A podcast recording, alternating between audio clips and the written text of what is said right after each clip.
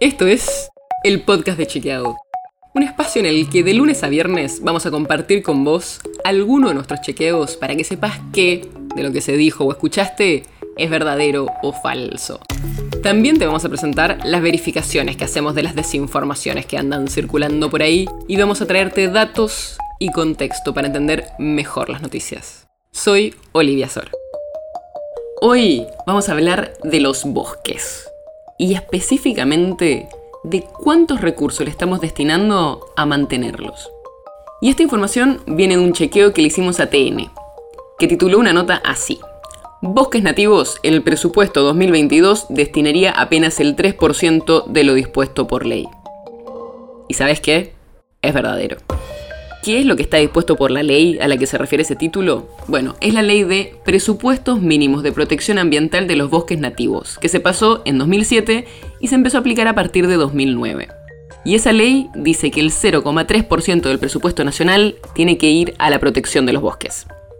Si ese porcentaje se cumpliese, tendrían que ir 40 mil millones de pesos a la protección de bosques en 2022. ¿Pero sabes cuánto está previsto destinarle?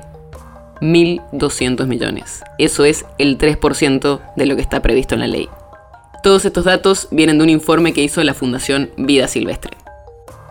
Y esto no es algo nuevo. En 2009, el primer año que se aplicó la ley, no se llegó a cumplir, pero estuvo bastante más cerca, fue el 81% de lo que correspondía. Pero desde entonces viene bajando el porcentaje que se le asigna a esto, y estimando la inflación que va a haber este año, el monto para 2022 es 95% menos que en 2009 en términos reales. ¿Y qué se supone que tendría que hacerse con estos fondos? El 70% debería estar destinado a proyectos de conservación y de uso sostenible, y el otro 30% a las provincias para que puedan implementar la ley. Y acá también hay un problema con la articulación de la ley, porque más allá de los fondos que destina el gobierno nacional, también está la gestión de las provincias. El gobierno nacional les manda fondos que las provincias tienen que usar y rendirle.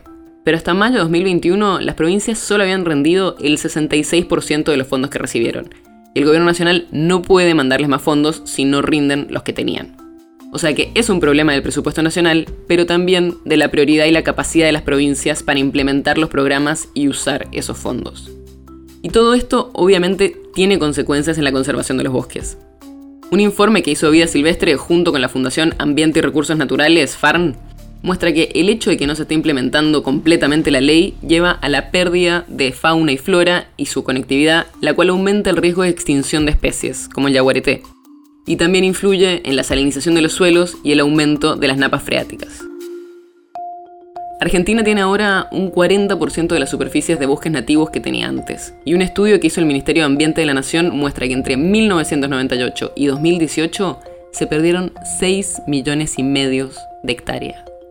Muchas veces cuando hablamos de presupuesto puede parecer un poco abstracto, son números enormes que hasta es difícil de mencionar, pero la forma en que se reparte y cómo se termina usando o no en la práctica puede tener consecuencias directas sobre la situación de los bosques en el país así que seguiremos de cerca los datos para contarte cómo evoluciona en el futuro. El podcast de Chequeado es un podcast original de Chequeado, producido en colaboración con Posta. Si tienes una idea o algún tema del que te gustaría que hablemos en un próximo episodio, escribinos a podcast.chequeado.com. Y si te gustó este episodio, seguinos en Spotify o en tu app de podcast favorita y recomendanos a tus amigos. Si querés más información sobre esto o sobre otros temas, entra a chequeado.com o sumate a nuestras redes. Soy Olivia Sor. Hasta mañana.